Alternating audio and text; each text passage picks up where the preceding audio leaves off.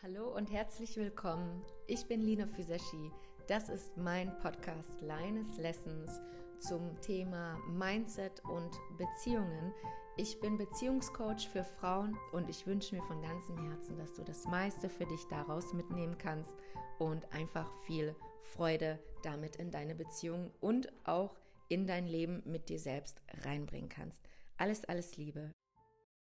Wie werde ich die perfekte Partnerin, um den für mich perfekten Partner anzuziehen und die Beziehung weiter aufzubauen bzw. auszubauen? Manche von euch sind gerade in der Dating-Phase, manche sind schon fest zusammen mit ihrem Partner und andere, die ja, genießen ihre Beziehung seit Wochen, Monaten, Jahren miteinander. Ich habe in meinem Kundenkreis, Kundinnenkreis alle möglichen Variationen vertreten.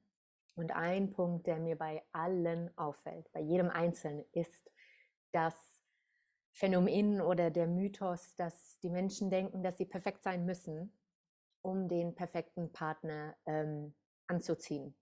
Und das ist nicht der Fall. Es gibt so etwas wie Perfektion nicht, beziehungsweise Perfektion ist das höchste Maß, was viele, viele Menschen anstreben, weswegen auch verschiedene Zwänge oder emotionale Ausbrüche, wie ich das liebevoll auch nenne, ähm, passieren können, wo es darum geht, alles richtig machen zu wollen, gefallen zu wollen, bloß nicht missfallen, bloß nicht irgendwie einen Fehler machen oder irgendwas kaputt oder falsch machen. Und um genau diesen Mythos geht es heute.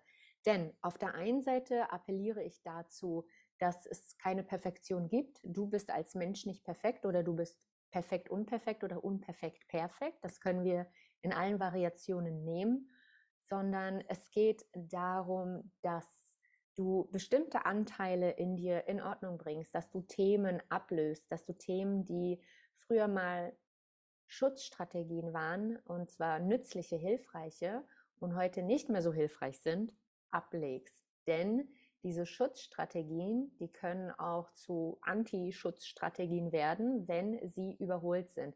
Wenn du jetzt seit ein paar Jahren neue Erfahrungen gesammelt hast, du bist älter geworden, du bist reifer geworden, du hast Neues dazugelernt und vieles abgelegt oder um, umgewandelt in deinem Leben. Und da kann das schon mal vorkommen, dass bestimmte Strategien überholt sind. Und das merkst du daran zum Beispiel, dass wenn du in eine ambivalente Situation mit deinem Liebsten, deiner Liebsten kommst, ja, oder dir etwas wünschst und was sagen willst und das zu Konflikten führen kann oder auch im Dating da irgendwie dusch, sowas dir ins Gesicht kommt, ja, und du dann äh, reaktiv darauf reagierst, also nicht bedacht, nicht besonnen, nicht okay, lass mal zusammen gucken, lass mal für mich gucken, lass mal für den anderen oder mit dem anderen gucken, sondern wirklich so, dass du dich dann schlecht fühlst, dass du ein schlechtes Gewissen hast, dass, es, dass du dich unwohl fühlst, dass es dir nicht gut geht, dann merkst du, dass du in einem Muster drin bist, das ähm, du aufgebaut hast, das du kennst. Also du kommst auch in dieses Muster wieder rein. Ne? Das ist ja einer meiner typischen Sätze. Du kommst in dieses Muster wieder rein, weil du es kennst. Und jetzt gilt es zu gucken, welches Muster kennst du, was dir noch dient und welches Muster ist in dem Sinne überholt. Alright, bis jetzt? Alles fein soweit? Okay, okay, okay, okay. So, das bedeutet, wenn es keine perfekte Partnerin oder keinen perfekten Partner gibt, woran merke ich dann, dass mein Partner der perfekte ist? Oder ich die perfekte Partnerin für ihn in der Dating-Phase? Da kommen wir im zweiten Teil zu dem Thema Kommunikation. Denn es gibt so etwas wie negative Kommunikation und positive Kommunikation, je nachdem, wie du Sprache verwendest. Es gibt kein Gut und kein Schlecht in diesem Sinne. Aber was es gibt, ist, fühlt es sich stimmig an oder fühlt es sich unstimmig an? Funktioniert die Art von Kommunikation, die wir miteinander auch verbal betreiben, nicht nur nonverbal? Oder funktioniert sie nicht? Und wenn sie nicht funktioniert, was können wir daran ändern? Aber bevor wir die Kommunikation ändern, bevor wir darauf eingehen, möchte ich eben nochmal gucken. Wenn es also keine Perfektion gibt, wenn es keine perfekte Partnerin gibt, keinen perfekten Partner, was gibt es dann? Es gibt Menschen, die zu dir passen und es gibt Menschen, die passen nicht zu dir. Und es gibt Menschen, zu denen du passt. Und es gibt Menschen, zu denen du nicht passt. Und ideal, in Anführungszeichen, ideal ist es, wenn du jemanden triffst, der vom Grundwesen, von den Grundsätzen, den Grundhaltungen her, den Werten, den menschlichen Einstellungen zu deinen Grundhaltungen und Einstellungen passt. Die meiste Diskrepanz, der perfekte Partner oder die Partnerin zu sein oder zu finden oder beizubehalten oder weiterhin zu werden, ist, dass Menschen an anderen Menschen festhalten, die nicht zu ihnen in dem Ausmaß passen, wie sie es sich wünschen. Das heißt, da kommen wir wieder zu den Punkten. Äh, welche Punkte sind verhandelbar für dich in deiner Partnerschaft und welche Punkte sind nicht verhandelbar? Und das sind auch die Punkte, die ich hier vorbereitet habe im zweiten Teil. Denn wenn du nicht verhandelbare Punkte mit dir verhandeln lässt, ist die Wahrscheinlichkeit, dass du unglücklich wirst oder dass du es auch auf dem, äh, dem anderen übel nimmst oder an ihm auslässt, wesentlich größer. Das heißt, da kommt auch der Punkt rein in das Spiel, wie viel Verantwortung übernimmst du für dich selber? Übernimmst du für dich selber genug Verantwortung, zu gucken, hey, das ist jetzt gerade meins? Oder schiebst du die Verantwortung, die Macht und auch gleichzeitig die Schuld immer wieder dem anderen in die Schuhe. Wenn du nun Unverhandelbares auch nicht verhandelst und dadurch von vornherein in der Phase des Datings aussortierst, ist die Wahrscheinlichkeit größer, dass es funktionieren wird, dass ihr zusammenpasst und dass ihr auch weiterhin perfekt füreinander seid, bleibt und das ausarbeiten könnt oder auf, ausbauen, aufbauen könnt negotiable oder verhandelbar und nicht verhandelbares miteinander gleich oder nicht gleichzustellen. Und da ist eben eine der Fragen gewesen von mehreren Frauen, woran ich merke, ob ich zu ihm passe, ob er zu mir passt. Das sind die sogenannten Rahmenbedingungen. Jede Beziehung, jeder Mensch für sich in der Interpretation mit einer Beziehung hat Rahmenbedingungen. Kennst du deine? Zuallererst, weißt du überhaupt, was die Rahmenbedingungen sind, die dir wichtig sind? Kennst du deine? Und da möchte ich, dass du die Frage für dich aufschreibst und gegebenenfalls hier kurz Pause drückst, wenn du das im Nachhinein für dich anschaust und die Frage beantwortest. Was sind meine Rahmenbedingungen? Woran mache ich für mich eine funktionierende Beziehung aus?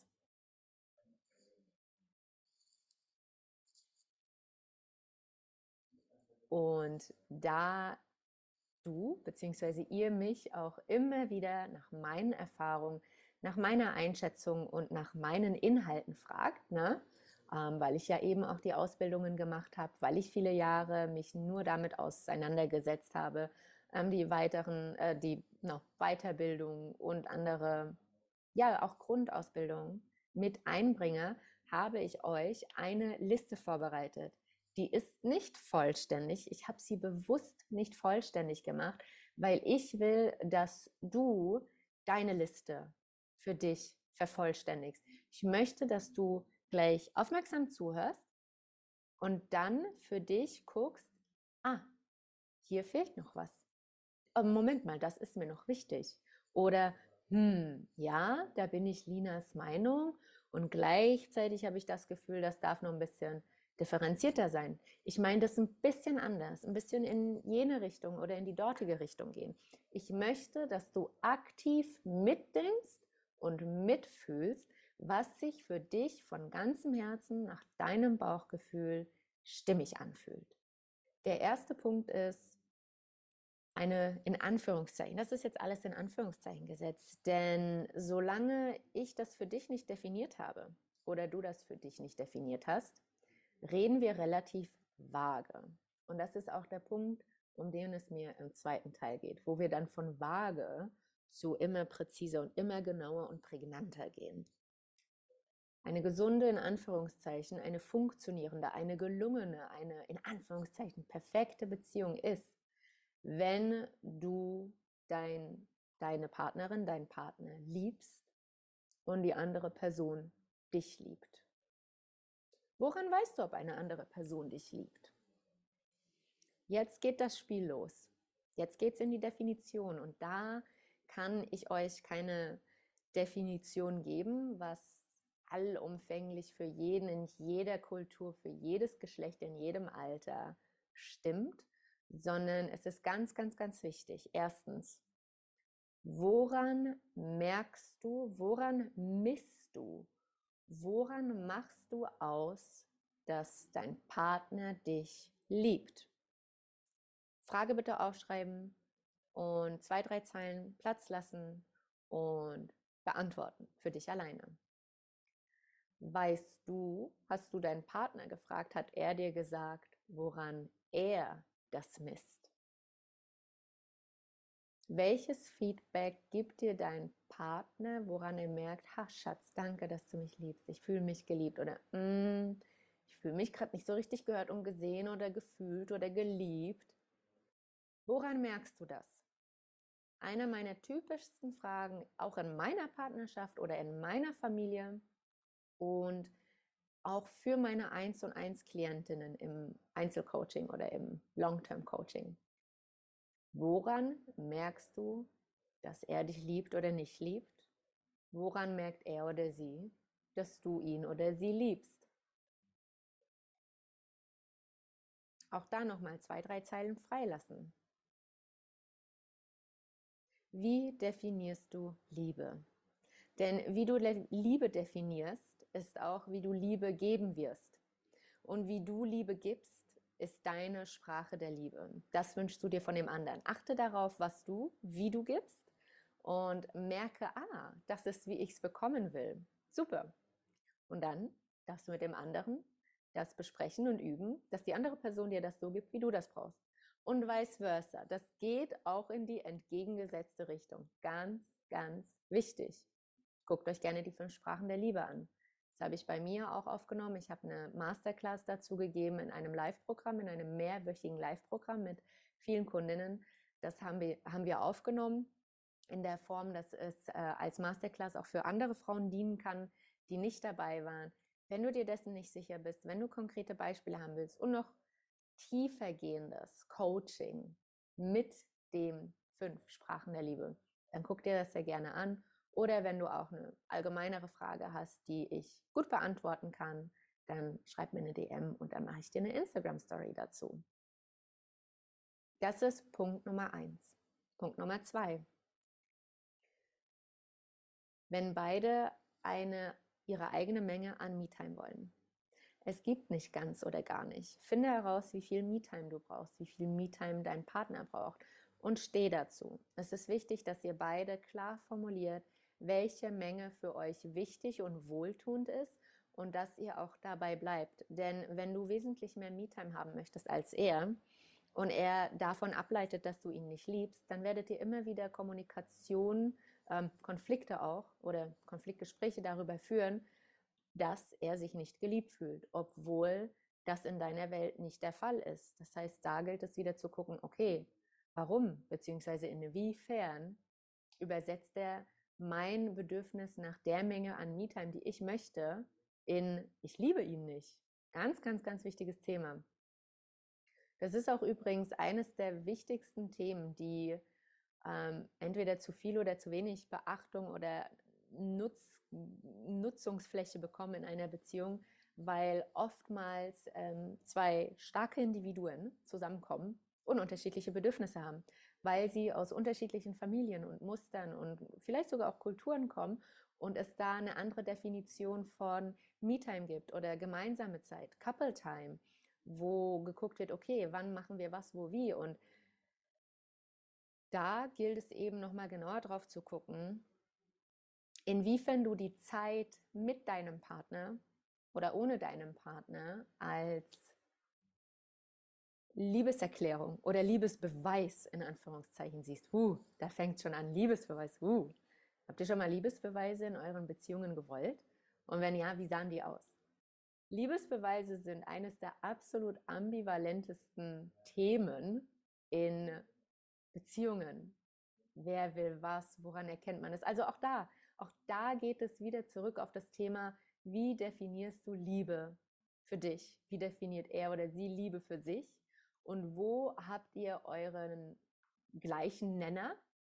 Wo seid ihr kompatibel und wo kommen die Unterschiede rein, die ihr sehr gerne als Verschiedenheit, als Geschenke wertschätzen dürft? Dazu habe ich auch die Psychografie. Könnt ihr gerne mal reinhören und reingucken. Es gibt ein paar Free-Folgen äh, in meinem Podcast und ansonsten ein komplettes Learning, eine komplette Learning Masterclass, Self-Study Masterclass dazu, die ich sehr, sehr, sehr empfehlen kann, weil es mehr als genug unnötige Punkte und Unterschiede und Fragen zur Kompatibilität gibt, wo entweder Menschen mit Ach und Krach in ihrer Beziehung bleiben wollen, wo längst alle Außenstehende und auch dein Bauchgefühl schon sagt, oh, raus da.